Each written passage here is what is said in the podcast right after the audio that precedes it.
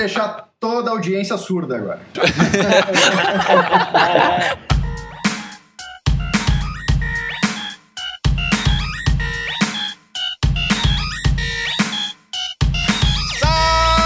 seguidores da nossa querida Santinha, bem-vindos a mais um episódio do Santa Mãe do Iso Alto. Eu sou o Fio Rocha e hoje nós estamos de novo com mais um convidado de honra aqui, que é o Daniel Marvel. E a gente vai falar sobre produção de conteúdo, né, Daniel? Fala aí, seus loucos!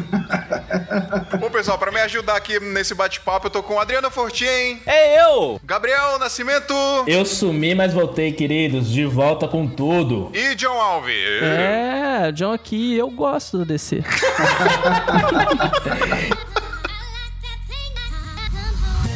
Você está ouvindo o Santa Mãe do Alto?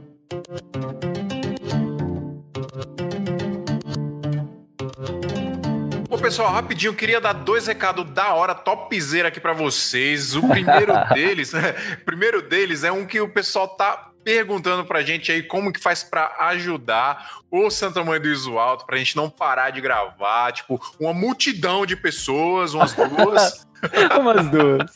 pra não atrasar os episódios.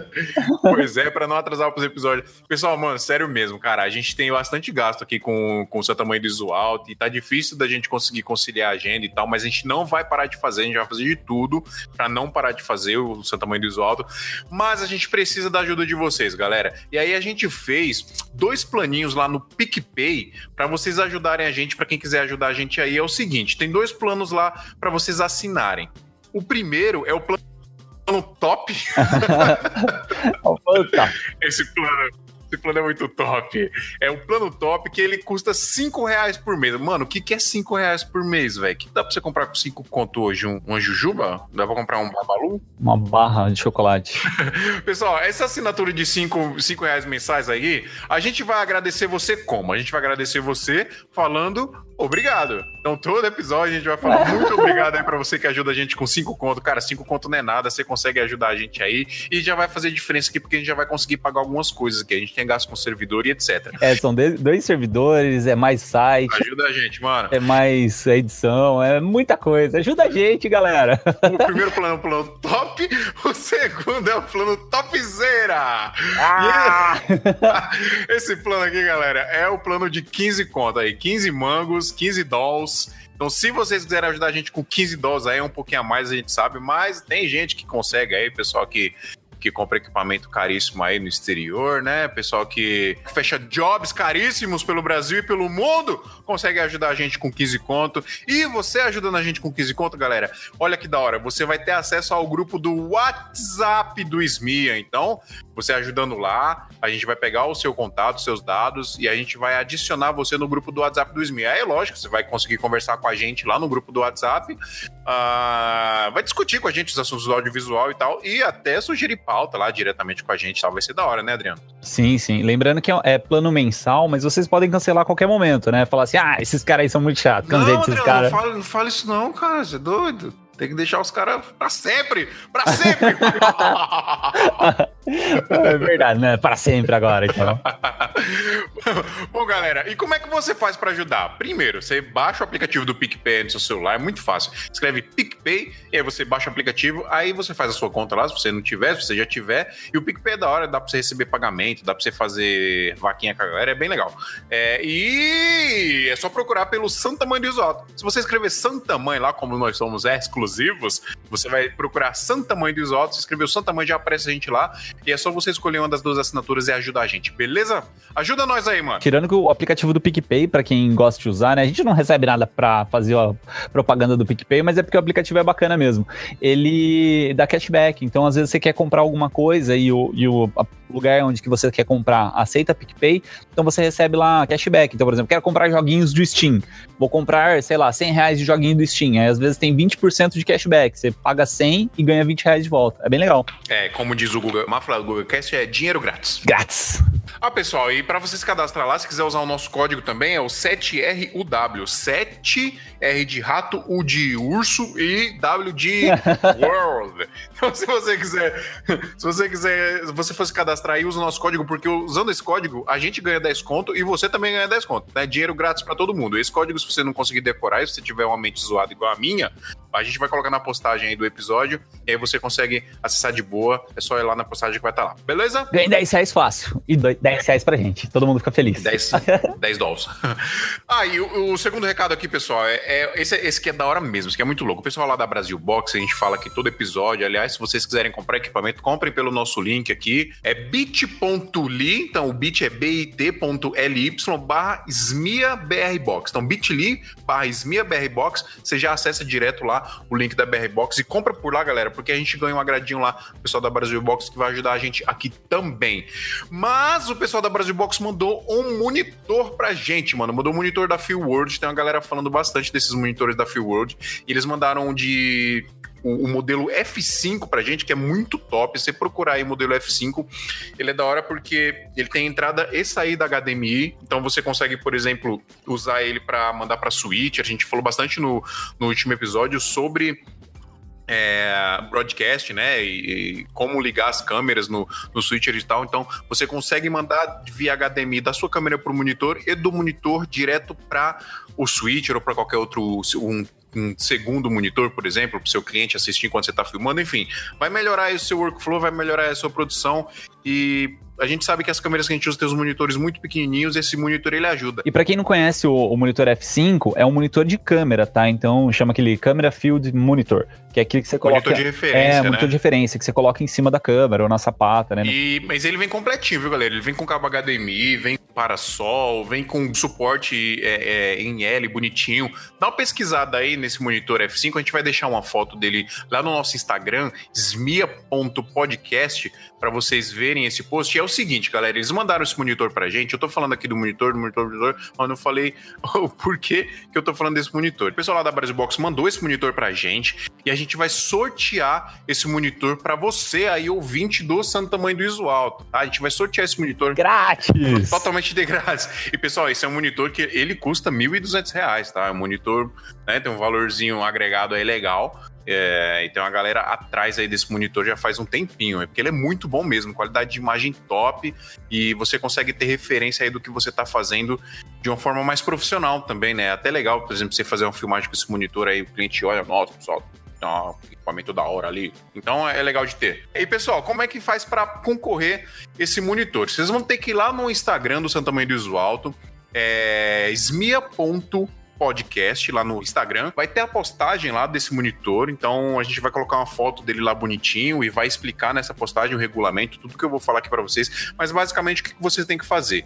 Você tem que marcar três amigos na postagem envolvidos com audiovisual. Então é importante que esses amigos sejam envolvidos com audiovisual e seguir o Instagram do do Iso Alto, obviamente. Então, quando a gente for fazer o sorteio, a gente vai verificar se você marcou três pessoas, a gente vai entrar no perfil dessas pessoas e ver se essas pessoas têm algum envolvimento com audiovisual. Então, no Instagram dessas pessoas tem que ter alguma coisa lá dizendo que eles são envolvidos com audiovisual. Senão não tem sentido você marcar sua avó, sua mãe aí, né? Não vai servir pra gente, né? Que a ideia é que a gente divulgar o podcast, tá, pessoal? Até legal que vocês ajudam a gente a divulgar também.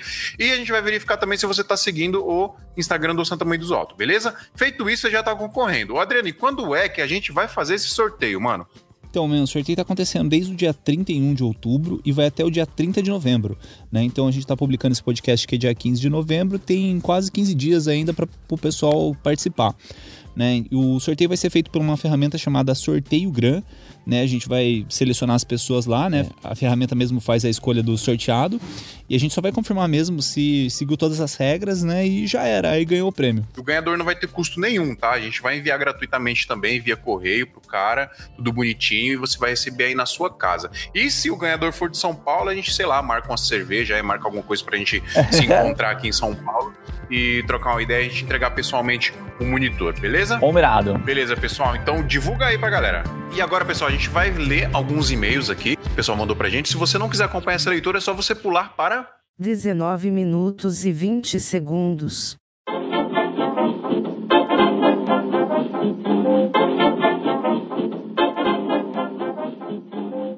Adriano, deixa eu ler o do, do Joey aqui, Joey Fogaça. Bom, eh, deixa eu ler o e-mail dele aqui. Cara, sobre o podcast 14, velho, sou produtor de visual no México, sou brasileiro.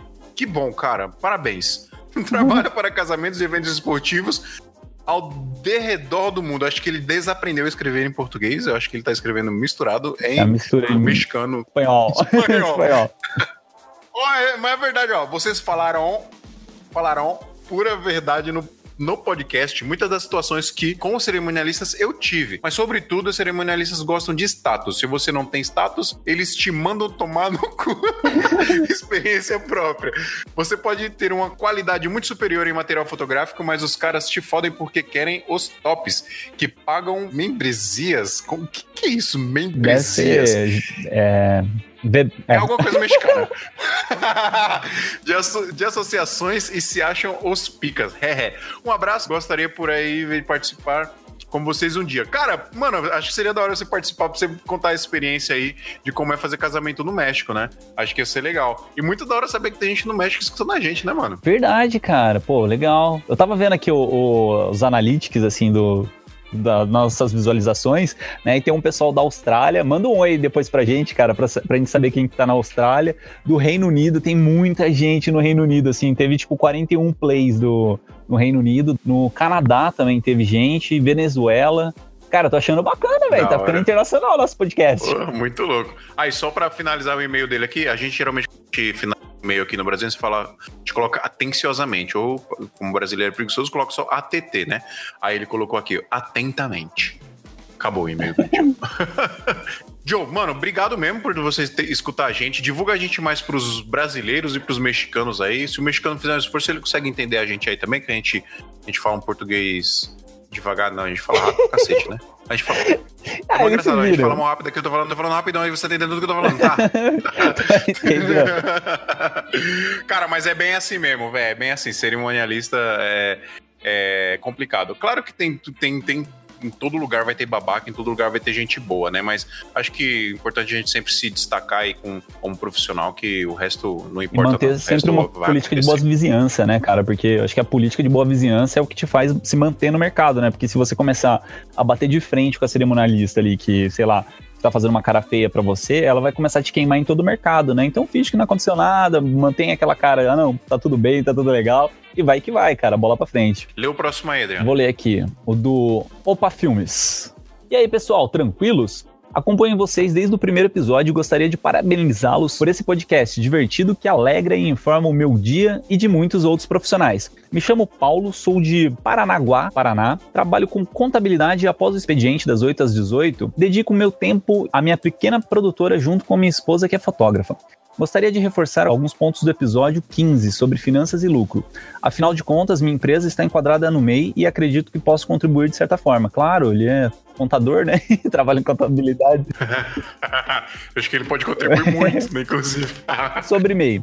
Na minha visão, todo profissional autônomo, por menor que seja, deve formalizar-se, pois é uma forma de contribuir com o INSS e garantir uma aposentadoria lá na frente. Além disso, estamos expostos a riscos em uma profissão e caso aconteça algum acidente, você pode solicitar o auxílio doença. É o INSS que dá o auxílio doença? é, o MEI tem esse benefício aí. Um outro ponto legal de comentar sobre o MEI é que muitos escritórios de contabilidade e o Sebrae fazem a abertura do MEI gratuitamente e eles oferecem até consultoria. Mesmo que tenha a possibilidade de abrir o MEI pelo portal do empreendedor, uma consulta com profissionais da área melhorará e muito sua visão de dono do negócio. Afinal de contas, devemos ter essa postura profissional independentemente do tamanho da sua empresa. Eu acho que não precisa pagar alguém pra fazer o seu ir atrás de um, de um contador e tal. É, é porque é muito fácil, inclusive, você abrir um MEI, né? Acho que não tem necessidade, a não ser que você vá para uma categoria um pouco maior.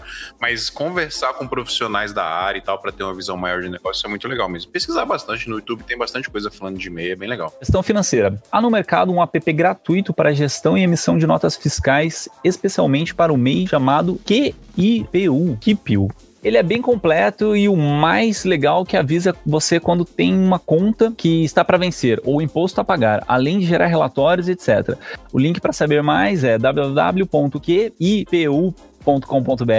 Cara, não tô conseguindo falar isso. Kipu. Kipu. Kipu.com.br. Peraí, peraí, vamos deixar esse link do, do QIPU aí no postagem pro pessoal acessar e Ah, conhecer. tá. O, é, o link do que O link do QI. É, desiste, desiste, desiste, você não vai conseguir falar. O link do Kipo tá aqui na descrição do episódio.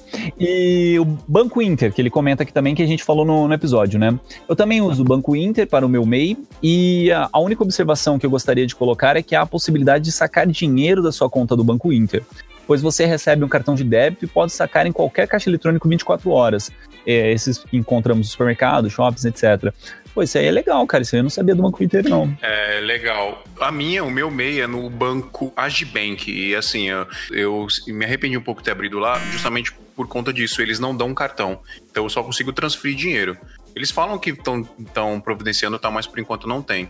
É, e o Banco Inter ele é 100% gratuito, assim, não tem taxa nenhuma. Então acho que é a melhor opção mesmo o pessoal buscar aí para abrir é, conta com CNPJ. Eu não sei se a gente deve ter falado isso no episódio, não lembro, mas só para frisar, agora as empresas elas estão exigindo que você que a sua nota fiscal seja vinculada a um banco com o seu CNPJ, mesmo que você seja MEI. Então é, é importante você ter uma conta com o CNPJ do MEI aí. É, e aí a gente está indicando o Banco Inter para você ter, porque aí você vai conseguir receber de boa dos seus clientes aí que exigem nota fiscal, beleza? Fechou. Aí ele agradece aqui, né? Espero ter contribuído de alguma forma com esse e-mail e continue com esse podcast, pois o conhecimento e experiências de vocês contribuem e muito para toda a galera do Audiovisueira.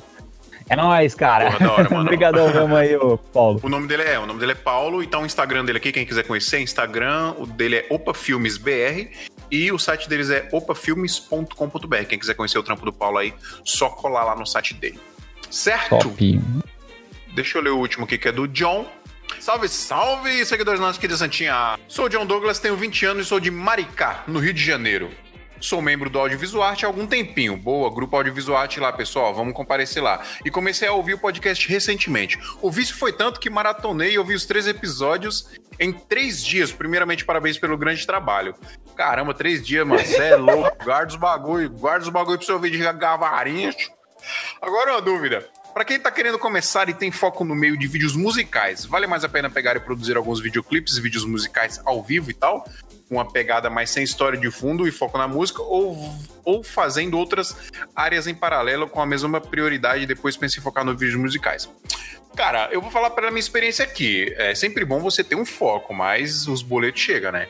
Então, eu não sei qual é o seu posicionamento aí, se você tem uma fonte de renda fixa, mas é, a gente vai pegando aqui os trampos que aparecem porque a gente precisa pagar os boletos. Eu, se eu pudesse, obviamente, eu ia focar só em videoclipe. Eu já falei aqui mais de uma vez no podcast que o meu sonho é trabalhar só com produção de vídeo e publicidade, talvez.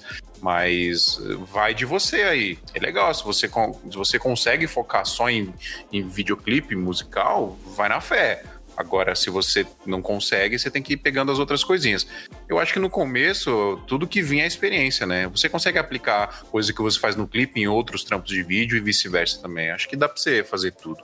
Mas aí, como eu falei, vai depender do, do, de como é seu posicionamento financeiro aí, depende né? muito dos clientes que ele tem, né? Que ele atende também. Eu tenho, aí eu conversei com ele por e-mail, né? Até questionei, né? Qual que é o tipo de cliente que ele tem, né? Se é clientes de barzinho, né? Porque às vezes tem aquelas bandas de barzinho que acaba tocando, você acaba fazendo um vidinho ou outro pra eles. E o que ele me passou muito é que ele faz esses vídeos ao vivo, né? Então o que dá pra fazer é aqueles clipes de shows. Eu dei até um exemplo aqui de um, de um clipe que eu acho muito top, que é do MC da Criolo e Mano Brown, que ele chama Vida Louca. Os caras colocaram assim, na verdade é um DVD inteiro nesse aspecto, mas eles colocaram várias GoPros espalhadas pelo palco. O vídeo vai tocando, né? Só com as GoPros, só com os cortes das GoPros, né? Então, tipo, é um vídeo ao vivo que o cara fez um clipe e ficou top. Mas tem diversas bandas, assim, tem bandas de sertanejo que fazem clipes ao vivo legais, bandas de rock, tem diversos estilos aí que dá pra seguir. Ou mesmo se o cara segue casamento, por exemplo, tem a banda do casamento, né? Consegue fazer, sei lá, se, se ele quer inserir nesse mercado aí de, de clipes, dá pra conversar com os caras da banda. Às vezes os caras são músicos, eles têm outras bandas que eles também tocam, né? E acaba fazendo network. Eu acho que o importante no meio que você quer se inserir é sempre o network, né? Então você tendo o contato das pessoas para te colocar nos trabalhos que você deseja, né? É o, é o ápice do negócio. Isso aí, mano. Adriano, partiu trocar ideia com o Daniel Marvel? Bora! Cadê o Marvel? Bota a musiquinha do Marvel!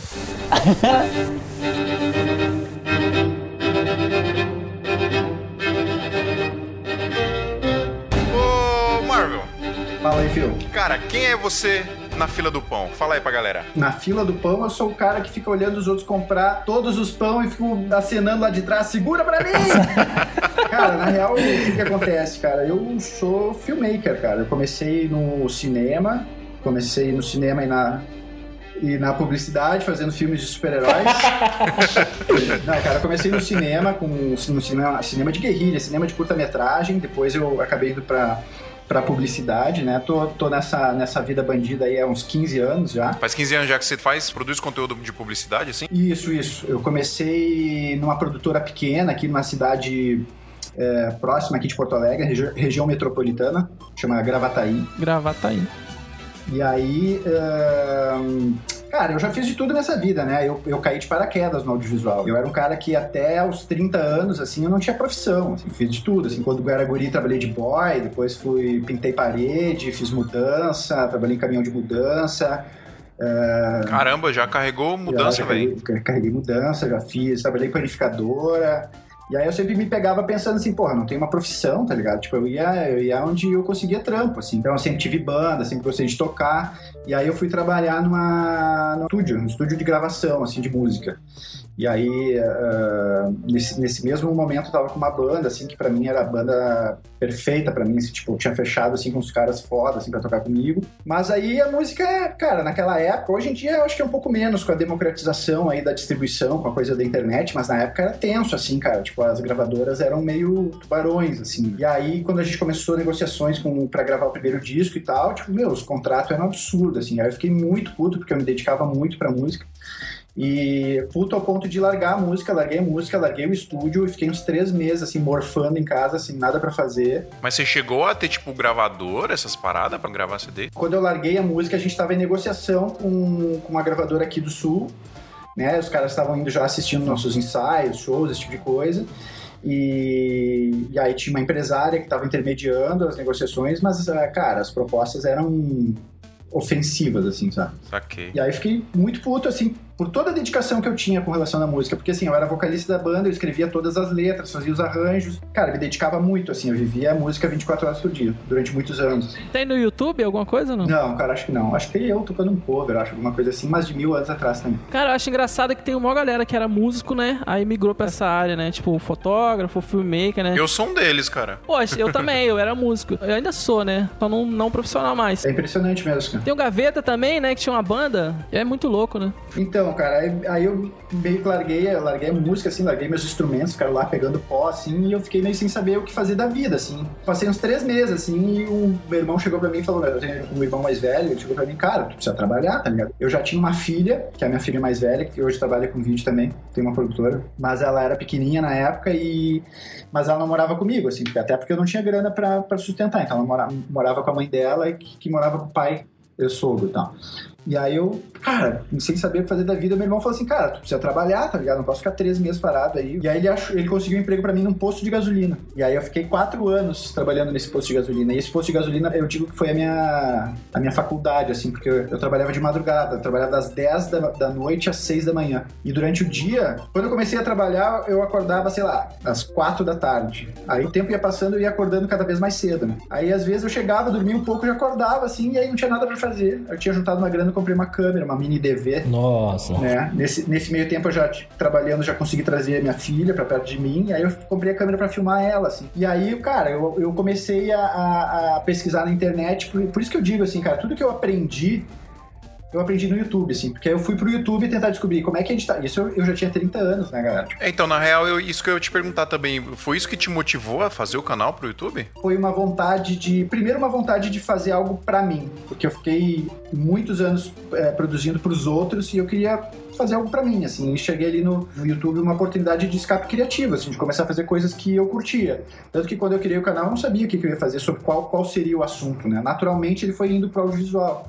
E aí, e, eu- e depois de um tempo eu me dei conta que aquilo ali era uma forma também de retribuir tudo que eu aprendi no YouTube e ajudar uma galera que estava começando, que, que, que precisava de uma luz, que precisava trocar uma ideia com alguém mais experiente e tal. E, e para mim, ah, enfim, hoje virou isso, assim, virou uma forma de, de, de trocar ideia, de retribuir. Legal. Quanto do seu tempo você dedica ao YouTube e quanto do seu tempo você dedica ao trabalho mesmo? Cara, dedico ao YouTube muito menos do que eu gostaria. Eu dedico, puta, cara, sei lá, 15% do meu tempo pro, pro YouTube, 10 às vezes, tipo, muito pouco mesmo. E infelizmente, infe- infelizmente não, né, cara? Tipo, infelizmente porque eu adoraria viver do YouTube. A gente sabe que é impossível, né? Pelo menos agora. É, mas felizmente você tem muito trampo, né? A não ser que você seja o Whindersson Nunes, É. aí você consegue. Esse é o sonho, né, cara? Porque assim, no YouTube é a oportunidade de fazer o que a gente curte, o que a gente gosta, né? E não que eu não goste do que eu faço hoje, né? Mas com, com mais liberdade criativa. Falar do que eu quero e não só do que o cliente quer. Esse é o grande lance do YouTube, né, cara? É você fazer uma parada que você gosta. Senão você se afoga, né, mano? É, tem muita. A gente vê muito youtubers querendo forçar uma barra, querendo dizer, ah, eu vou falar do que. do assunto que, ou do tema que, que, é, que tá hypado aí, ou do que a galera quer. Ah, eu vou fazer pegadinha porque pegadinha é o que tá bombando. Vou entrar na piscina de Nutella. Cara, às vezes a gente vê que às vezes dá certo, mas aí, tipo. Mas não dura. É, e o quanto de realização isso te traz, sabe? Exatamente. Eu tô no ponto da minha vida, cara, eu tô com 44 anos, velho. Eu, e eu, uma coisa que eu me dei conta, assim, eu já tive muita grana, já tive pouca grana. E hoje, velho, eu entendi que, que eu prefiro muito mais estar tá feliz do que tá com o bolso cheio, cheio de dinheiro e tá estressado, doente, todo filho da puta, tá ligado? Lei da vida, lei da vida. Então, hoje, cara, hoje, eu- hoje eu me considero um cara feliz. Tenho muito menos grana do que eu tinha um tempo atrás, mas eu trabalho com os clientes que eu quero. Eu, tipo, não tenho problema nenhum em demitir cliente, em recusar trampo. Trabalho com cliente que tem um uma linha de pensamento alinhada com o meu, assim, que tem uma vibe positiva e que, que faz projetos ah, agregadores, assim, porque, meu, tem os. Cara, tem que chegar uns orçamentos assim que eu digo, meu, não quero fazer isso aí, sabe? Não quero fazer campanha de, de seguro de vida onde os caras exploram a, a dor da- das pessoas, sabe? Saquei. E chega aqui, velho. Chega. Não, não quero fazer. E. Entendeu? Mas assim, eu durmo de noite, durmo tranquilo, tenho tempo pra, pra viver e pra curtir. Nesse período chega muita campanha política também, né? É, eu, eu, eu fiz uma só, cara, bem no início da minha carreira e não, também não faço mais. Não, Também não gosto, não. Eu tô fazendo uma, né, velho? E não recomendo pra ninguém que realmente não esteja precisando. O Gabriel, Gabriel se fudeu em um aí. Esses dias. Eu tô fazendo uma e não é legal, velho. A não ser que você realmente precise muito, porque oportunidade de dinheiro é é legal, mas não esse ano, que esse ano está uma bosta. Mas enfim, eu não recomendo pra galera aí que quer, é, que quer ser feliz, que quer ser feliz, realmente. É, não é, não é uma parada pra você levar pra, pra sua vida, né, mano? Uma coisa que o Daniel comentou que eu acho massa, que ele entrega pro YouTube questão de 15 a 20%, né, da vida dele. O que eu vejo que o o pouco conteúdo que ele entrega, que ele consegue entregar, já é um conteúdo muito bacana, de alta qualidade e que tem muito retorno. Retorno que eu falo é de pessoas, pô. A gente vê aí o carinho da galera com ele aí nos comentários do vídeo, nos grupos e tal. Ele ensina muita coisa bacana. Pô, já chegou 16 mil inscritos aqui, ó. E começou ontem, pô. Eu vi o primeiro post dele. Faz quanto tempo, Marvel, que você tá com o canal? Se a gente for contar o tempo seguido, assim, pouco mais de um ano. Mas que eu comecei a me dedicar, a dizer assim, ah, eu quero postar pelo menos um vídeo por semana, quando dá, posto dois. Tipo assim, me dedicar ao canal faz meses, cara. Faz, faz pouco tempo mesmo. O primeiro vídeo aqui é coisas pra fazer em Florianópolis. É, é, isso aí já foi um exercício, assim, de, de querer fazer alguma coisa pro YouTube, um pouco descolado do que eu vinha fazendo pros clientes, assim, fazer... Experimentar também, né? Acho que o YouTube nos proporciona isso, poder experimentar. Essa moça do vídeo é a sua esposa, né? Essa é a Camila, minha, minha, meu braço direito, minha esposa, minha amiga. Ganhei uns pontos com a esposa agora. Tem dois vídeos com a Camila que eu acho bem legal, cara. Que é um, é um vídeo que você fala sobre é, quanto cobrar, né, pelo vídeo, que eu acho que é um dos temas que os videomakers mais bate a cabeça, né? Tanto que é um, é um tema bem recorrente aqui no nosso podcast. E tem um outro vídeo seu, que agora eu não lembro qual era o título, é acerte no conteúdo em vídeo, né? Que você fala sobre o que colocar no vídeo, né? Eu achei bem legal também, cara. É, falando disso, Daniel, acho que a gente poderia entrar já nesse tema aí, que é o seguinte: quando a gente fala de produ- produção de conteúdo, a galera vê isso muito, muito no micro aqui, né? Produção de conteúdo. O que é produção de conteúdo? É você ir lá e produzir um conteúdo em vídeo, não interessa qual seja. Mas a gente começou essa conversa de você participar aqui, a gente começou a falar desse negócio de produção de conteúdo e sinceramente nem eu tava entendendo exatamente o que que era, até que eu assisti um vídeo que foi um dos únicos que você postou, que o título do vídeo é esse, né? É produção de conteúdo. O, o que exatamente a gente, a gente entende nessa, nessa parada de produção de conteúdo, não só ir lá e produzir um vídeo qualquer pro cliente, porque você fala muito dessa parada de você é, ensinar algo para o público-alvo do cliente. Explica um pouco como é que você entende essa parada de produção de conteúdo aí pra galera. Eu acredito que até por alguns comentários, assim, rende um pouco de confusão, assim. As pessoas Exato. pensam que quando, quando eu falo em conteúdo, as pessoas pensam que eu tô falando do meu canal.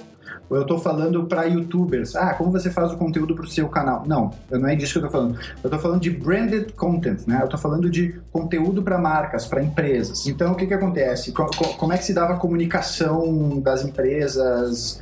Eu tô falando do, do mercado, tá? Do mercado de trabalho. Porque quando eu faço esses vídeos, onde eu digo assim, ó, acerte no conteúdo em vídeo, o que que eu quero com isso, né? Eu quero ajudar aos filmmakers, e aí eu não falo só para quem está começando, mas mesmo para quem já está posicionado no mercado, poder expandir o seu nicho de negócio, entendeu? Por exemplo, o cara que faz casamento, ou que faz eventos, ou que faz, sei lá, formatura, o que for, ele pode expandir o nicho de negócio deles eh, trabalhando com conteúdo.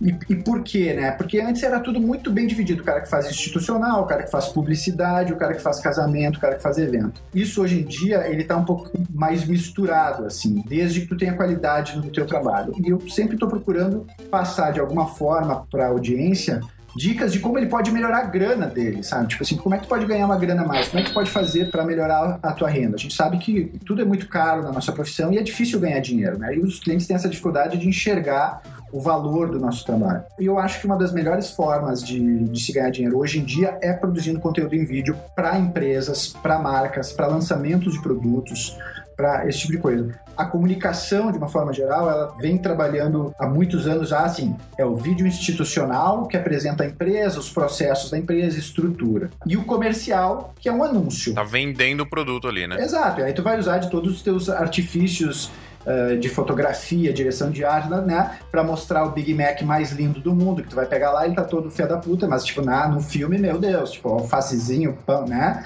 Então tu te utiliza de tudo isso, tem, tem uma maquiagem ali pra, pra tu uh, conseguir conquistar a audiência. O conteúdo, ele, ele tem uma, uma pilha um pouco diferente. Eu acho que tudo começou lá no, no, num projeto que a BMW fez, acho que nos anos, no início dos anos 2000, que chamava The Hire, que era vários curtas-metragens onde o pano de fundo eram os carros da BMW. E isso aí causou um alvoroço no mercado, porque, tipo assim, como assim? A BMW tá fazendo curta-metragem, a BMW tá fazendo curtas? Como assim filmes? Chamando diretores de cinema para fazer, ao invés de chamar um diretor publicitário para fazer um comercial, tá chamando um diretor de cinema para fazer curtas. Né, foram oito curtas, isso, né? Isso, E aí a galera começou a, a pirar um pouco uh, nas possibilidades do, do, do, branded content, né? E como eu, como eu mesmo disse nesse, nesse vídeo aí que vocês citaram, Uh, a gente acredita que existem três pilares principais da produção de conteúdo. Uma é o conteúdo que é, por essência, motivar o cliente, né? encorajar o cliente a fazer alguma coisa. E aí eu acho que o grande expoente disso, por exemplo, é a Nike. A Nike não vende tecnologia, brother. A Nike não fala. A Nike, tu já viu o filme da Nike dizendo assim: ó, oh, nosso tênis tem o, é feito com a borracha, não sei do que, com.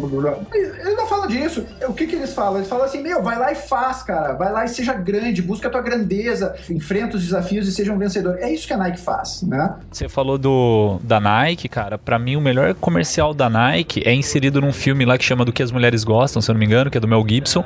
Que o Mel Gibson é um publicitário ele tá vendendo essa ideia do do comercial da Nike. Tipo, é genial, cara, assim. É falando sobre a pessoa correndo na estrada, é falando sobre as, as aventuras que a pessoa tem em estar tá na estrada, né? E depois no final mostra o tênis, Nike, é Just Do It.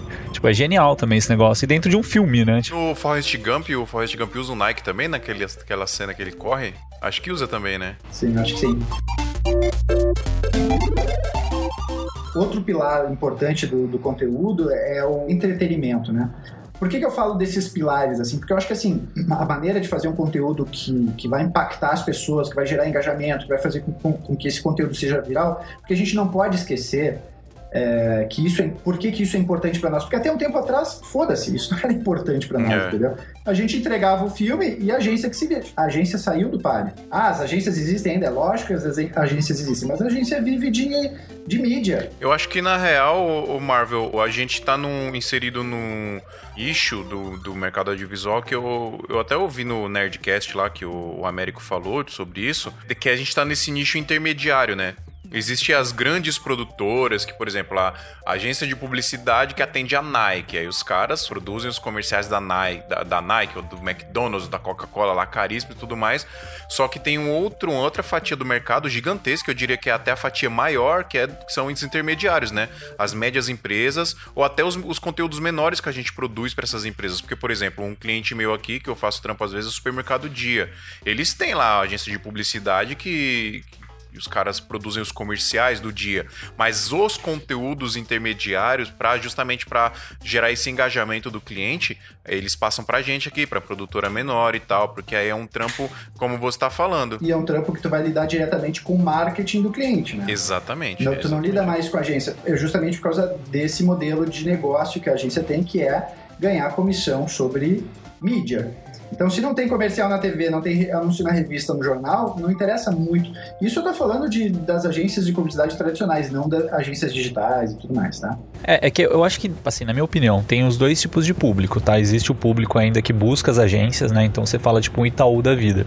É, eu trabalhava num- numa empresa aqui em Campinas para um e o, e o meu chefe ele participou de uma das produções do, do Itaú que era uma série de comerciais que era é, era até bem, bem bacana mesmo né que era um negócio do digital é, e cara assim ele falou o orçamento deles pro, pro vídeo era de não sei quantos milhões né aí o meu chefe mesmo brincando né ele falou cara na época que eu trabalhava em Londres é, não existe isso porque Londres na Europa em si né a mentalidade do, das, dos clientes é diferente então os clientes já têm o marketing interno deles que entram direto em contato com as produtoras que vão fazer é, desde o VFX, a comp, a sei lá, a captação do, do áudio, a captação do, do vídeo. Então a, a própria empresa entrava em contato com as outras empresas menores específicas para fazer isso. Não existia o meio pon a ponte, né, que seria a agência. Aqui no Brasil não. Aqui no Brasil os, os clientes estão muito mal acostumados a entrar em contato direto com a agência. e A agência vai fazer essa ponte para eles. A agência que contrata a produtora, né? Exato, e isso encarece muito o produto, né? Encarece demais. Isso, tanto, que, tanto que esse modelo está se tornando inviável para a grande maioria das empresas. Eu cada vez mais atendo clientes diretos, justamente por causa desse motivo. É, tirando que você coloca custo aí em cima, né? Voltando a esse exemplo do, do Itaú, né? Que meu chefe falava, ele falou, cara, tem custos ali que, que são inseridos no vídeo que são indiretos. Então, por exemplo, um restaurante que foi feito da agência com os diretores. É, é colocado no custo isso, né? Vai sair de algum lugar esse o, o almoço, o jantar que eles fizeram.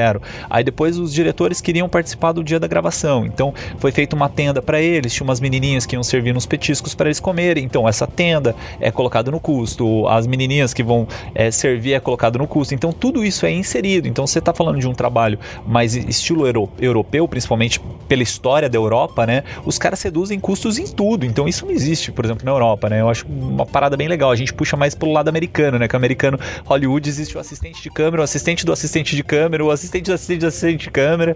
E se você for ver até a história de Hollywood é bem legal porque eles explicam do porquê de criar tantas funções assim específicas para cada coisinha. E além de encarecer o produto final, quando é uma produtora que te contrata, que te terceiriza pra você e produzir isso, velho, o valor quando chega pra você é irrisório, porque eles querem te pagar muito menos do que é o correto, né? E isso acontece apenas aqui no Brasil. Se você é o terceirizado do terceirizado, né? Terceirizado, terceirizado, que você ainda tem que terceirizar equipamento e freela às vezes, né, velho? Então complica. Pois é. Mas é por isso que eu bato tanto na tecla do conteúdo, porque o conteúdo mudou um pouco a maneira como esse, esse modelo de produção funcionava. Como é que funcionava antes, né? A- a- o cliente tinha que botar uma parcela muito pequena da grana na produção do filme e uma grana gigante na veiculação do filme. né? Então, assim, eu tinha clientes que me davam um orçamento de, sei lá, 150 mil reais para produzir um trampo e gastavam 80 milhões de reais em, em- em mídia. É porque só pra você passar no horário nobre da novela das oito já é uma bica, né? Exato. Então, o, o que que, a- o, que, que a- o conteúdo fez, né? Ele fez com que a mídia custasse menos, é, é, é irrisório quando a gente fala. E aí, lógico, eu tô dando como exemplo eh, grandes marcas, né? Mas é irrisório. Tipo, o cara que gastava milhões em mídia poder gastar no Facebook alguns milhares de reais, tipo, meu, para eles é, é, é absurda essa conta, sabe? E dessa forma, eu, por isso eu bato tanto na tecla também de trazer qualidade para a produção de conteúdo. A gente entregando muita qualidade para o cliente, o cli- o cliente se sente motivado em injetar cada vez mais verbas, porque a verba está sobrando, velho. A verba eles têm. Né? Então, assim, cada vez menos ah, se investe em, em campanhas absurdas na televisão e essas verbas estão sendo direcionadas para a internet. Por isso que eu fui para a internet.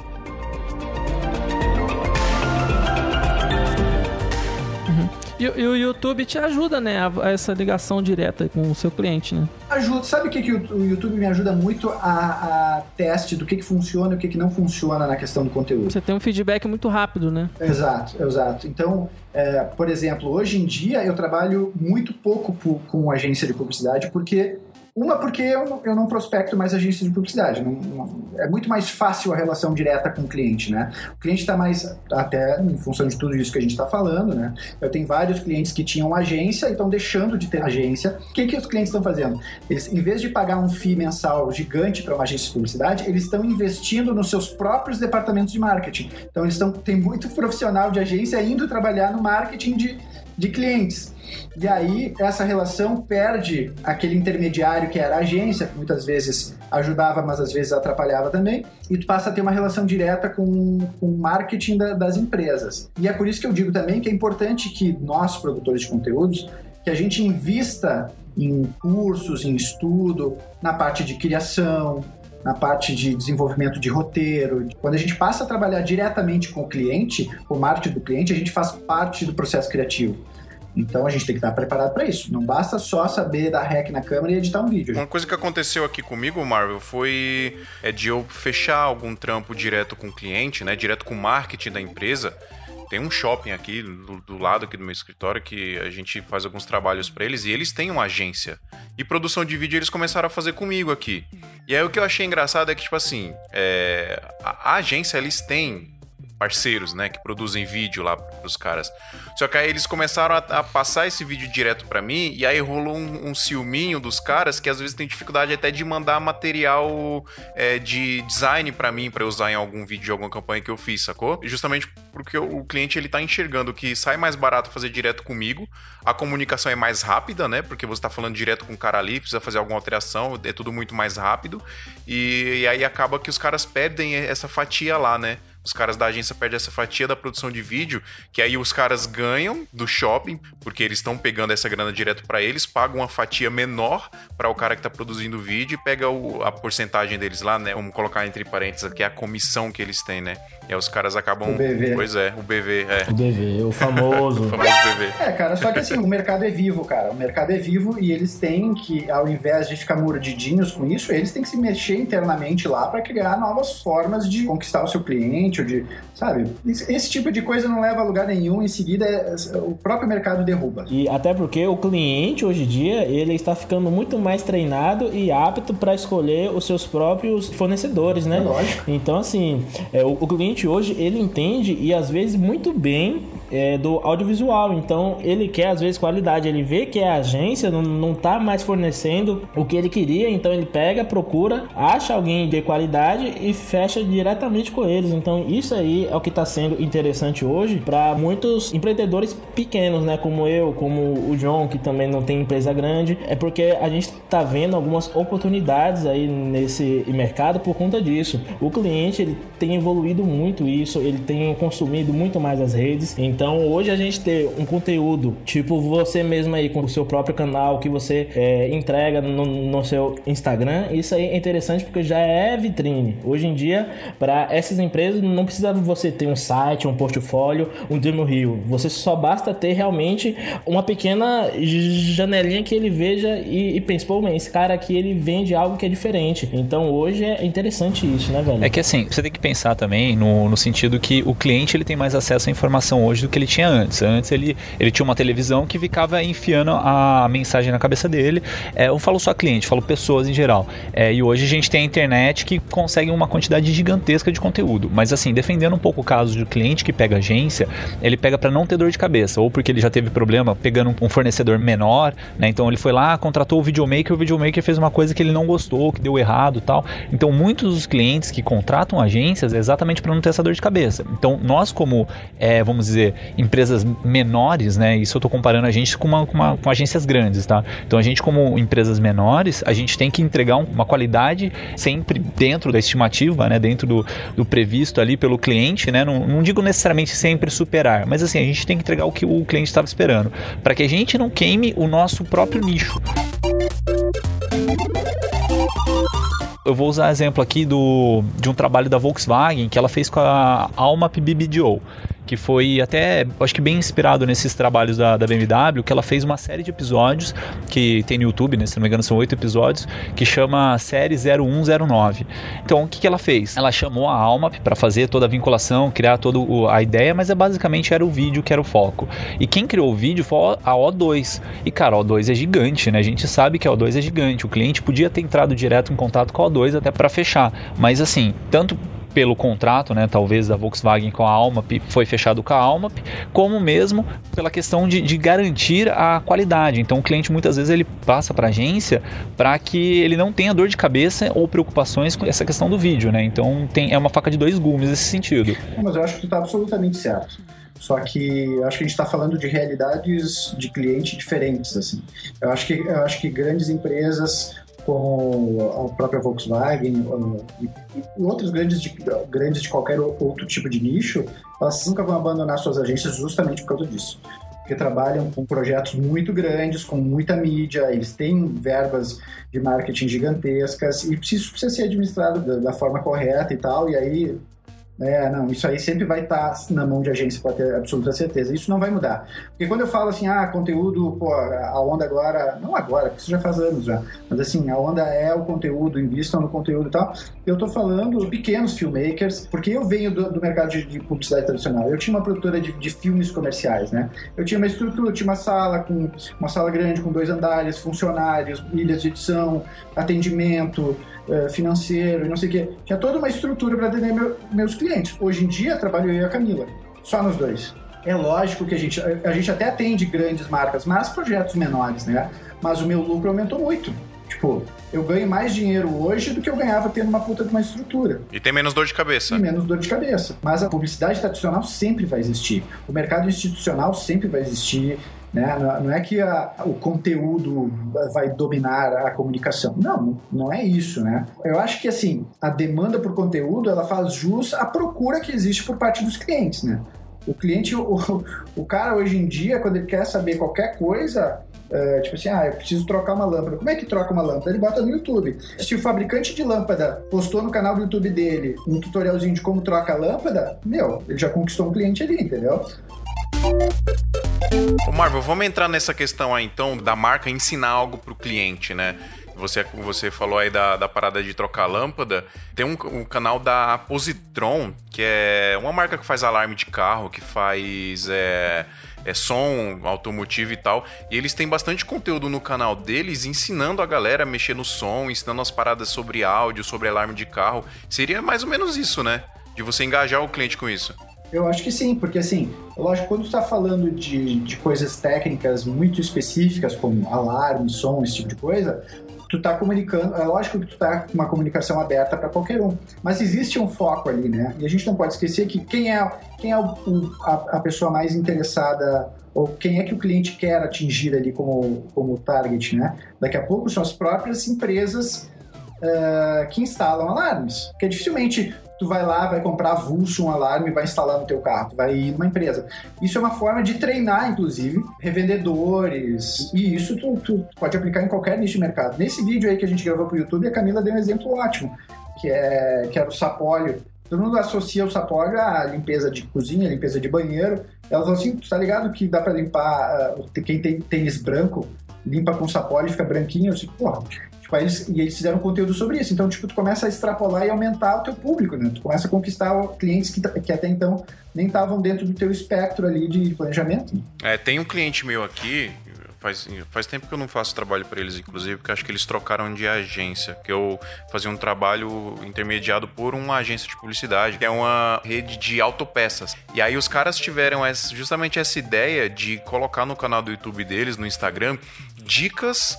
É, de, de, de peças, de alguns produtos que eles vendem lá. Aí eles chamaram o Dr. Carro, que é um youtuber que fala sobre mecânica e tal, E aí a gente foi lá e a gente produziu um monte de vídeos, cara. Era- praticamente vídeos tutoriais, assim, ó, esse produto aqui você usa pra isso, você usa pra aquilo, tipo, ensinando mesmo a galera usar as paradas, sabe? E acho que isso era, assim, direcionado ao cliente final. Tem uma coisa que até ou eu fui muito burro ingênuo ou eu realmente eu, eu quis ajudar o cliente, que foi o seguinte. Não, foi, você foi burro ingênuo. O burro ingênuo, né? O cliente veio pra ter algum, tipo assim, não, eu quero produzir né, alguma coisa pras redes e tal. Eu dei, né, toda a ideia pra ele. Ele, ele é nutricionista, bodybuilder, e tem academia, e tem loja de suprimento, e tem um monte de coisa, né? Aí eu vendo isso, eu reuni essas informações, eu montei, né, um pequeno roteiro de vídeo, quantos vídeos tal. Eu dei o orçamento, ele, ah, não, massa, mas eu quero, né, mais coisas tal, vídeo pra stories. Eu virei pra ele e falei o seguinte, velho, isso você não precisa. Você basta apenas você e o seu smartphone, apenas tu pega ele e você sai por aí gravando o que você quiser, em modo selfie e tal, e isso vai gerar uma visibilidade e pra você, velho. Até hoje eu, eu vejo um monte de videozinho deles que tem rendido coisas legais pra ele e até hoje a gente não produziu nada. eu não sei, eu não sei se foi muita burrice minha, mas tipo assim, mano, de uma forma, Você ensinou o caminho, mas não, não ganhou, né? e isso, eu ensinei o caminho pra ele, mas eu não fiz o trampo. Mas assim, eu- o trampo ele vai acabar rolando, em fé em Deus.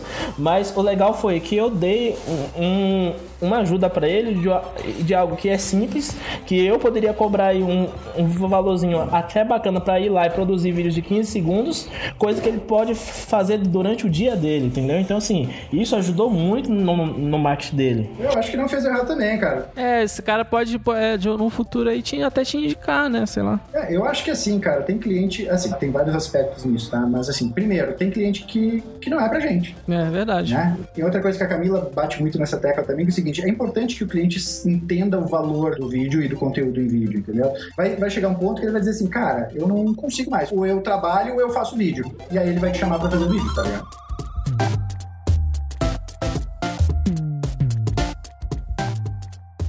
Agora, ô Marvel, você falou aí dessa diminuição de estrutura que você fez, né? Você tinha uma puta estrutura com um prédio, uma sala, dois andares, tal, equipe, e agora você diminuiu é você e sua esposa que basicamente trabalham e fazem tudo. Você já sentiu ou você sente algum preconceito com questão de equipamento, tamanho de equipe para produzir algum, algum trampo para alguma empresa? Cara, deixa eu te contar uma história. O primeiro trampo que eu fiz nesse formato com uma Sony A6300 O cara que não manja olha, acho que é uma Cybershot, né? Pois é, cara, eu tava sentindo vergonha. Eu cheguei no set, assim, todo tímido, assim, assim, ah, e eu querendo justificar, chamei o cliente, não, porque essa câmera aqui é o bicho, que não sei o quê. Ele nem me perguntou, eu já saí me justificando. Ele, ele nem te perguntou, né? Nem te perguntou nada. É até pior, velho. Então, cara, eu cheguei lá me justificando, lógico, muito mais por uma preocupação minha do que, do que até do cliente, assim. Na real, cara, eu acho que assim, a qualidade do nosso trabalho, o nosso portfólio e a maneira como a gente atende o nosso cliente fala por si. Né? É, quando a gente passa confiança para o cliente, o cliente entende que está nas suas mãos. Eu tenho, cara, a grande maioria dos meus clientes, às vezes eu até tento começar a argumentar alguma coisa, e o cara me olha e diz assim, velho, eu confio em ti, o que tu disser tá bom. Eu falei, beleza. Sabe? Então, eu acho que isso é reflexo de um trabalho que a gente faz que vem lá da prospecção, sabe? De deixar para o cliente claro a qualidade do nosso trabalho, o quanto a gente pode agregar para a comunicação dele, o quanto isso vai trazer de resultado para a comunicação dele. Então, assim, eu acho que, de certa forma, existiu um pouco desse preconceito em função dos equipamentos um pouco mais portáteis, mas uh, cada vez menos, assim, cada vez menos. As pessoas meio que, quando te contratam, elas já te contratam conhecendo o teu trabalho. Então, não, não, tem muitas vezes o que rola é uma surpresa. Ah, não brinca que essa câmerazinha pequena entrega tudo isso. Ah, entrega, não sei o quê. Aí tu troca uma ideia e o cliente tá super de boa, assim. Pois é. Mas nunca, nunca tive um feedback negativo em função da, do equipamento portátil. Isso eu não, nunca tive.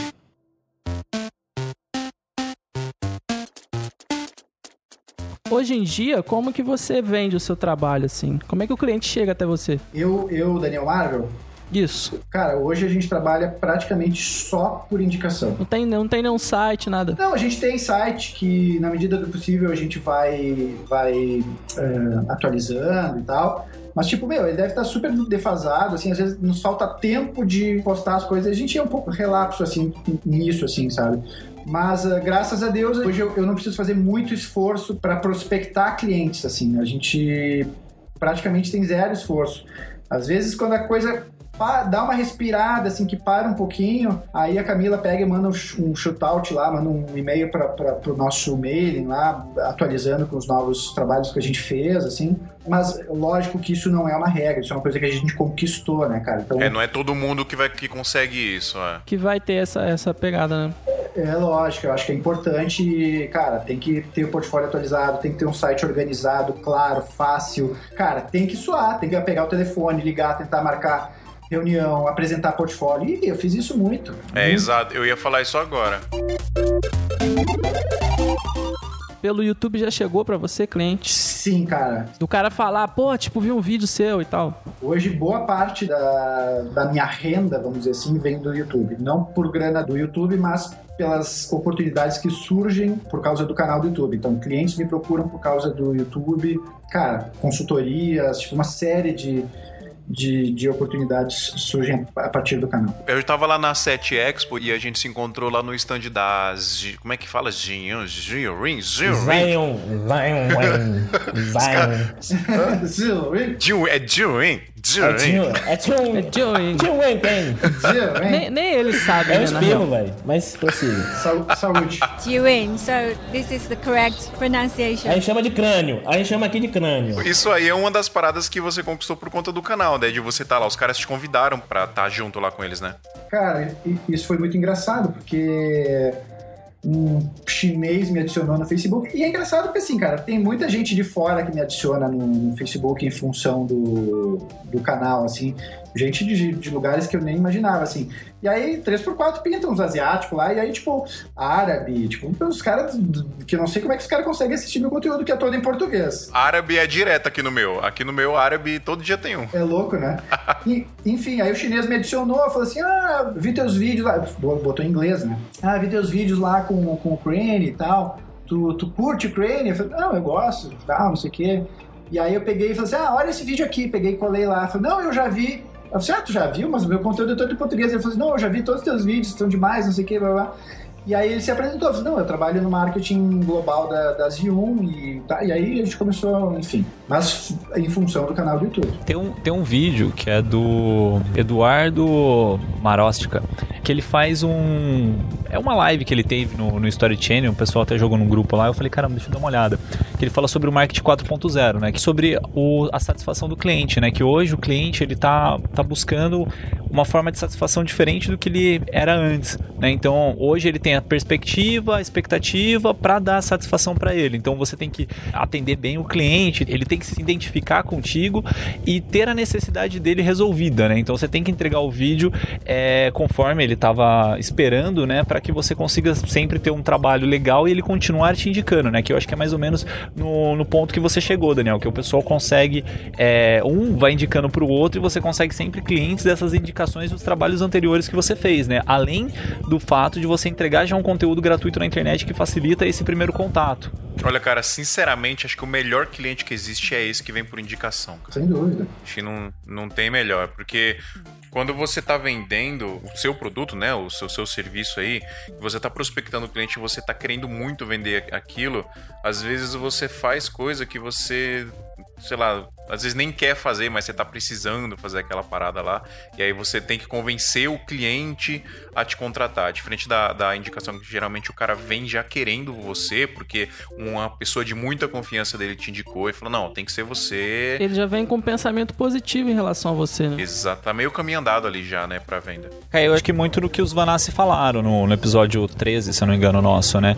Que os Vanassi eles falam disso, que o, o cliente de, de indicação ele já derruba várias barreiras que cliente que quer o primeiro contato contigo tem, né? Você precisa conquistar. Exato. Então, o primeiro contato contigo, você tem que derrubar essas barreiras para o cara se sentir à vontade, para o cara sentir que você vai conseguir resolver o problema dele, né? Agora, um cliente de indicação já vem com elas mais baixas, né? Vamos dizer assim. E para os ouvintes aí ainda que não teve um cliente assim tão indicativo com esse poder, né, de indicação, ele é tão surreal que o cliente ele chega para você muitas vezes que aconteceu isso comigo recentemente.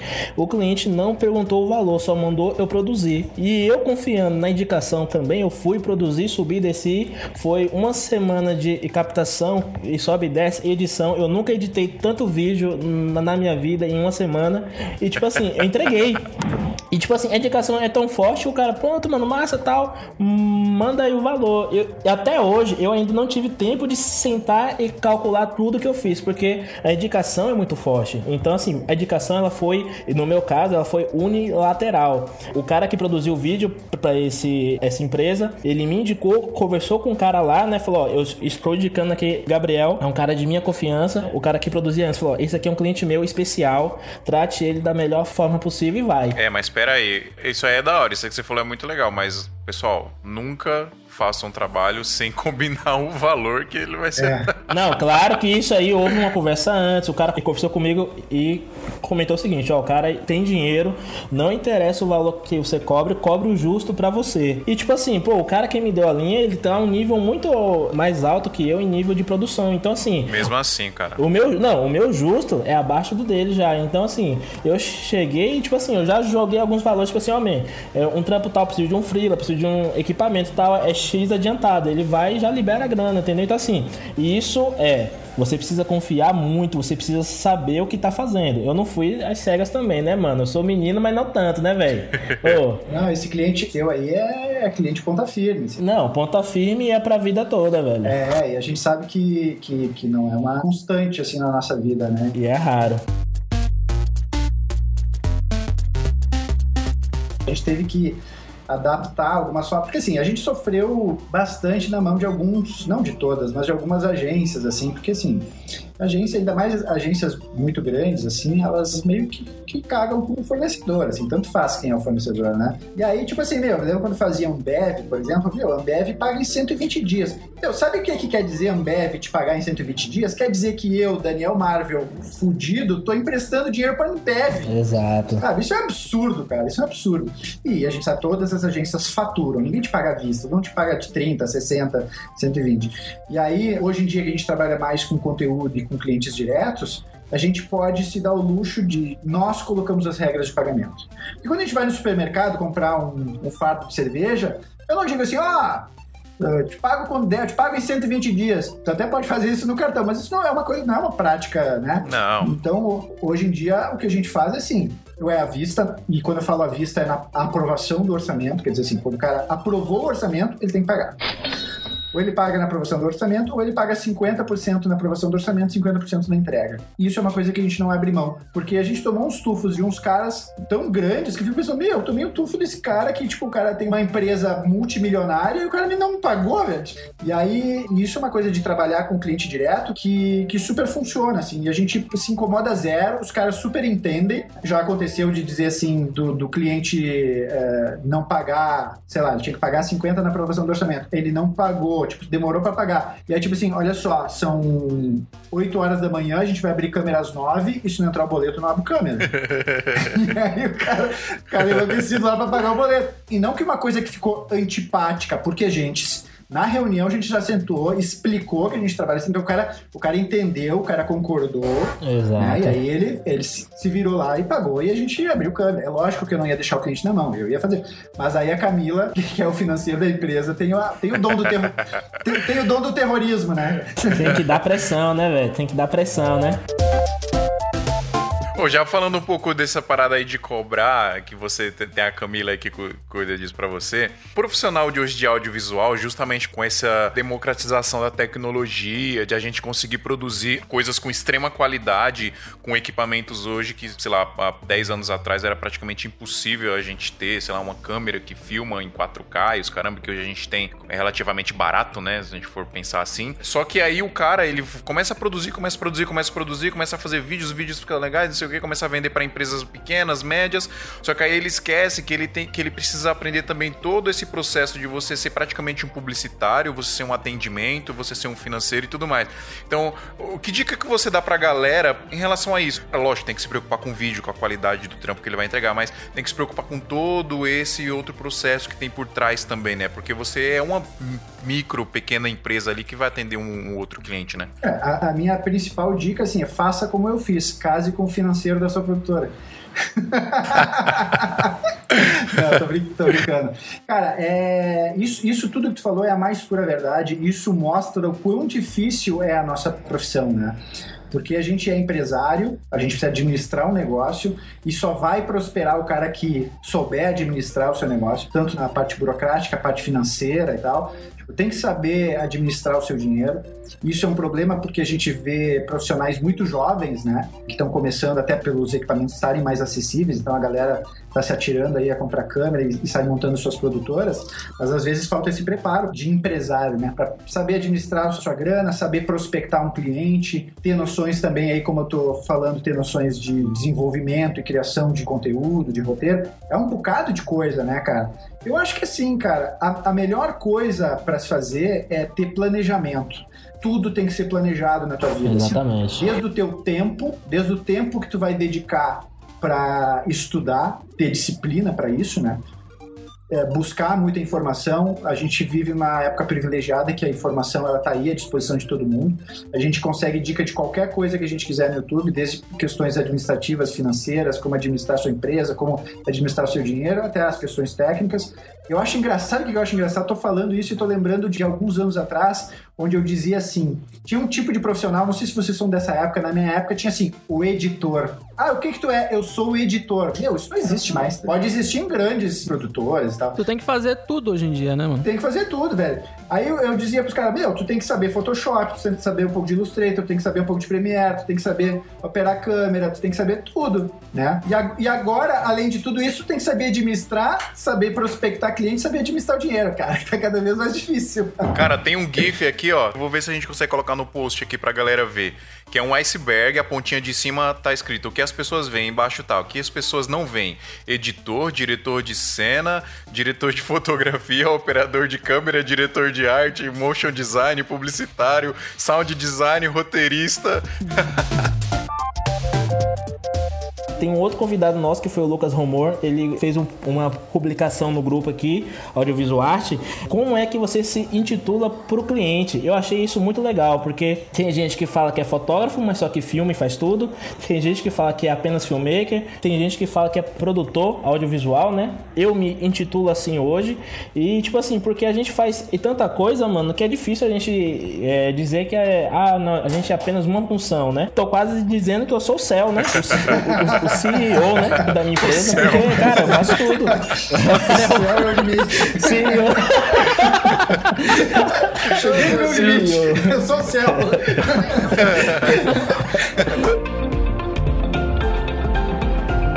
Aproveitando o gancho aí e dando uma dica um pouco mais construtiva aí, às vezes é legal ficar esperto. A gente tem que estar sempre esperto às oportunidades, e as oportunidades às vezes não são só trabalhos, mas parcerias.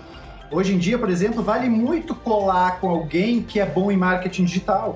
Às vezes é muito, é muito bom para um filmmaker, um produtor de conteúdo em vídeo, colar com um cara que é bom vendedor É verdade. sabe? É lógico que sociedades, parcerias, é sempre complicado. Não vai te, não, tu não vai te juntar com qualquer uma. Se alguém da tua confiança, pô, tem um amigão meu, o cara, pô, o cara é de confiança e o cara é extremamente talentoso numa área que pode agregar pra minha profissão, cara, quem sabe senta com o cara não troca uma ideia. Daqui a pouco o cara começa a vender o teu trampo, daqui a pouco tu cola com um amigo teu que o cara é fera em marketing digital. Daqui a pouco tu vende um, um- um serviço mais, mais completo pro teu cliente. O teu cliente está pensando em produzir conteúdo para as redes sociais dele.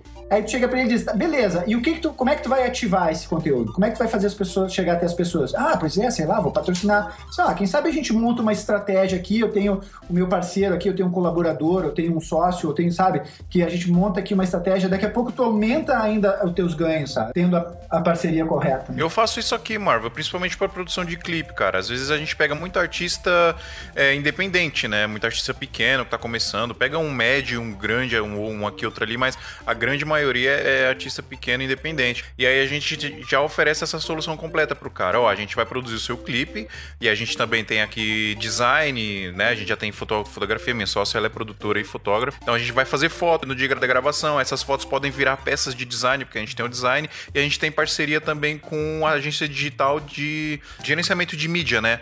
Pra fazer, fazer campanha no, no Instagram, no Facebook, etc. A gente já vende a parada completa pro cliente. O cara, tipo, cresce, o, já brilha o olho, porque, pô, não vou ter dor de cabeça com quase nada, porque já tô me oferecendo a solução completa, né? Isso daí você pode aplicar em qualquer tipo de área, né? Eu vou falar, por exemplo, do casamento que eu fiz sábado agora com o Dan. A gente fez um, um casamento, a, a noiva, ela teve a ideia do casamento há um mês e meio atrás. né? Então, para correr atrás de tudo, desde maquiador, é, cabelo, a estrutura, tudo, cara. Ela teve um mês e meio para correr atrás disso aí. Então, ela entrou em contato com o fotógrafo, né, que é um parceiro meu. E aí, esse fotógrafo que ele saiu indicando todo mundo, né? Saiu indicando é, o maquiador para fazer, indicou. Cara, ele foi indicando assim o som, a banda, um monte de gente ele acabou indicando é, e acabou ajudando ela. E aí você consegue ainda aquele gatilho mental da recep reciprocidade. Reciprocidade. É, isso mesmo. Cara, eu achei genial esse negócio. Porque assim, você indicou o cara, não que ele vai ter uma dívida contigo, mas ele vai lembrar de você num próximo trampo que precisar de um vídeo, que precisar de um fotógrafo. Então ele vai te indicar também. Então é, é- essa ideia de parceria é, um, Exato. é uma via de mão dupla, né? Lógico. Então você ajuda o cara, o cara te ajuda de uma outra forma. Ninguém cresce mais sozinho hoje em dia. Tirando que você cresce o seu próprio trabalho, né? Que, por exemplo, o maquiador que fez com a gente, eu vou falar do maquiador porque é o, o Johnny, que é o, um cara que eu conheço mais. Cara, ele é muito bom. Então, assim, é, a maquiagem da noiva ficou muito boa. Então já te ajuda na foto, já te ajuda no vídeo, né? E é um cara que tá ali do seu lado, né? Seu parceiro. A gente falou pra ele, cara, você consegue parar um pouquinho aí pra- da maquiagem pra gente fazer uma cena do drone e tal, entrando dentro da sala. Puta cena maluca lá que o Dan fez com o drone dele, assim. O melhor drone de São Paulo, né? Olha, vou te falar, viu, né? Porque é meu brother não, mas cara é bom. O Dan é top. Aí ele pegou, entrou com o drone lá, tal, fez a cena, não sei o que. Mas assim, o maquiador, ele deu essa liberdade pra gente de- dele parar no meio do processo da maquiagem dele pra gente fazer essa cena, né? Então, assim, até a, a relação que você tem com os profissionais é diferente durante o evento. E a noiva também, mesmo ela às vezes um pouco nervosa ou ansiosa, por ser o fotógrafo ali que indicou tudo e ajudou tanto ela, ela não vai ver nenhum empecilho em- em querer também é, é, ajudar a cena, né? Tipo assim, não, vamos pessoal, quero a cena tal, porque ela confia na equipe. Então, isso aí é bom pros parceiros, é bom pro cliente, é bom, é bom pra. Ei, poxa, deixa eu falar. Aí. É bom. Continua. Tenta de novo. Ó, é bom pro parceiro, é bom pro cliente, é bom pra todo mundo. Ô Danielzão, querido, aproveitando o ganchinho aqui rapidinho, é uma pergunta que eu faço pra quase todo mundo, porque a gente passa por várias né, é, adversidades durante a vida, e eu gosto de saber isso porque isso ajuda outras pessoas também, né? Você já pensou em desistir alguma vez, mano? Tipo assim, porra, produção de vídeo, não sei o que, já passou isso em sua cabeça e você. E qual foi a sua motivação a seguir? Cara, eh, na minha cabeça nunca passou. Te juro, cara. Nunca. Já passou na Cara cabeça. determinado, né? É, já passou muito pela cabeça de pessoas que estavam à minha volta.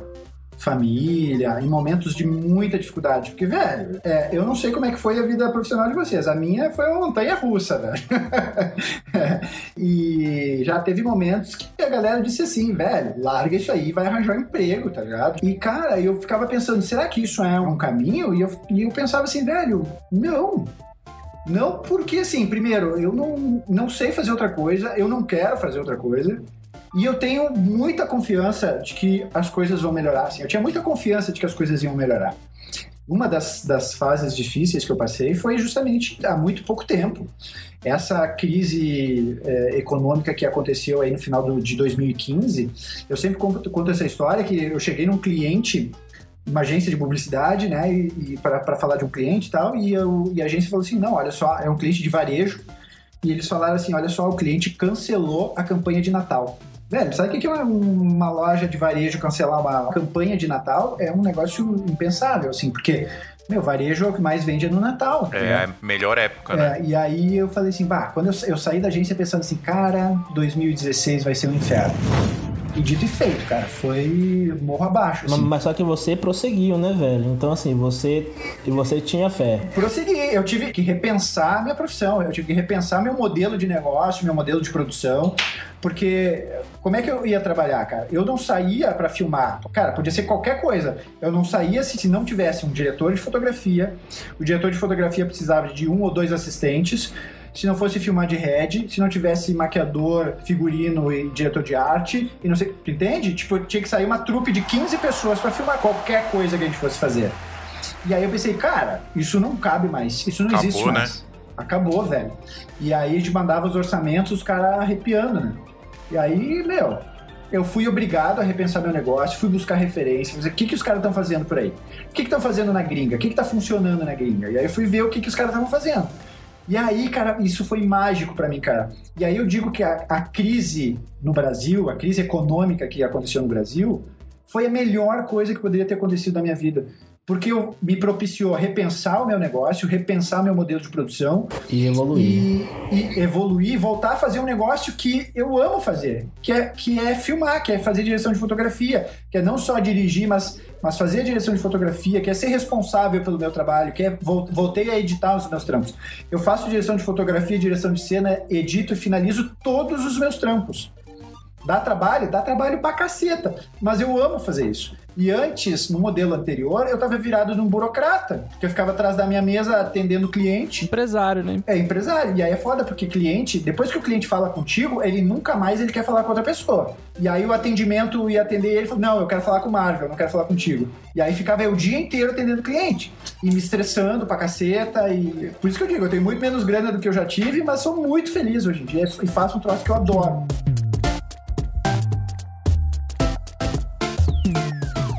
Falou do negócio da crise, é uma coisa que aconteceu pra muita gente, né? Que ela foi. Ela tá sendo, né? Um divisor de, de mares. Porque, assim, se o cara era bom no, no que ele fazia, ele teve que repensar pra ele continuar no mercado. Tem que sair da zona de conforto, né, cara? Exato. Se o cara não era bom, o cara normalmente ele saiu do mercado, foi procurar alguma outra coisa. Uma história que aconteceu comigo, né, que no final do ano passado é, invadiram minha casa, né? Eu morava em São Paulo, tal, morava morava só em São Paulo, invadiram minha casa. Minha esposa estava em casa no dia com meu filho, né? Então, e eu tava em evento, tal. É, o cara forçou a porta, ameaçou minha esposa, tal. Foi um negócio meio pesado. Graças a Deus não conseguiu abrir a porta da cozinha, mas assim, minha esposa virou para mim e falou: "Cara, eu tô saindo de, São Paulo, não aguento São Paulo, tô voltando para cidade da minha família, que é Campinas". Aí eu, tipo, minha, minha cabeça assim, deu um boom, né? O que eu faço agora, né? É que minha vida já tava tá toda feita em São Paulo, né? Então, o que, que eu fiz? Eu aluguei uma casa aqui em Campinas, aluguei um quartinho que eu fico aí em São Paulo. É, e aí eu comecei a reestruturar minha vida desde o começo, né? É questão de comprar tudo de novo, de ver o que, que eu vou fazer da minha vida, né? Tipo, agora, graças a Deus, tô com um escritório é, aqui em Campinas, é, tô com, com bastante trabalho em São Paulo, aí eu tô meio que me dividindo ali e aqui, mas assim, uma coisa que durante essa crise me, me abriu muita cabeça era pelo modelo de trabalho que eu fazia, principalmente por- pelo problema que eu tive, é, eu comecei a pegar é tudo, cara, é edição de casamento, é edição de vinheta, é, é motion, é, é 3D, é o que aparecer, tá ligado? Vamos fazer, eu sei fazer, vamos fazer, eu não sei fazer, vamos procurar no YouTube pra aprender a fazer e vamos lá.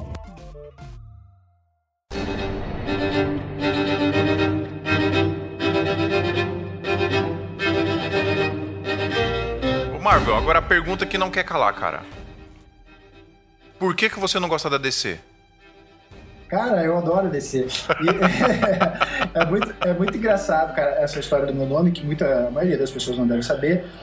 Algumas pessoas pensam que é, que é apelido. Ah, tu lia muito gibi, por isso tu, tu lia muito HQ, por isso teu nome é Marvel.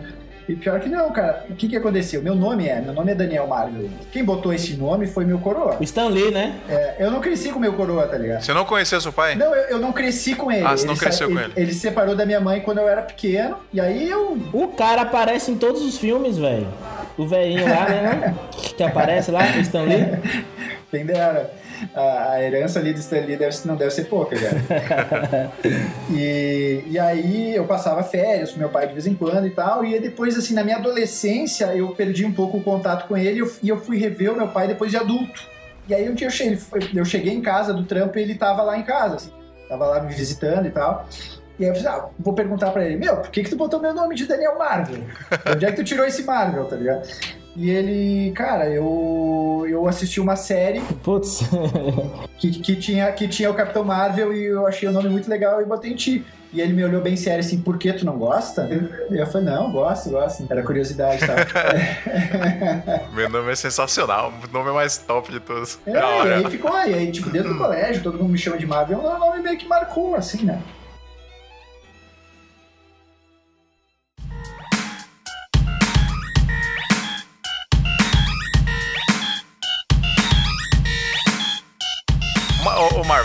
Faz o seu jabá aí, velho. Onde que a galera pode te encontrar? Instagram, YouTube, como é que faz?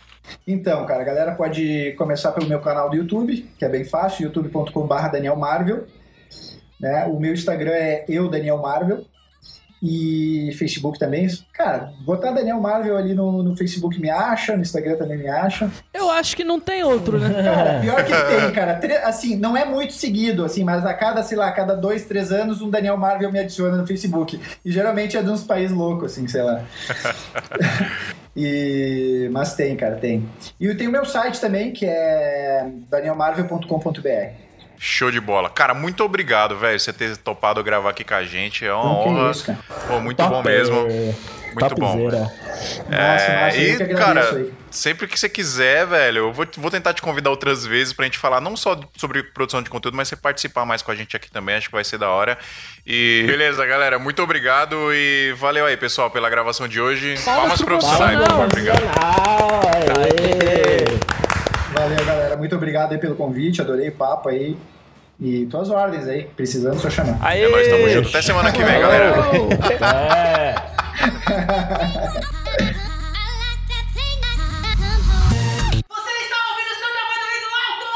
E hoje temos aqui a presença, não é o coroa do cabelo branco Stan Lee, mas temos outro coroa tiozão, cabelo branco grisalho, que parece o Wolverine. Nossa, mano. E hoje vai ser da bom. Por que, que você tá, tá insultando o convidado, Gabriel? Insultando não, mano. O cara é todo estiloso, meu cabelão branco, todo Meu grisalho. Deus do céu. O cara já tem o nome de Marvel e ainda parece com o Wolverine, man. Não é pra qualquer um, não, pai. Gabriel, Gabriel está com O inveja. brother me chamou de tiozão, velho. É isso? Pois é, isso. Ah, vamos se fuder. Se fuder.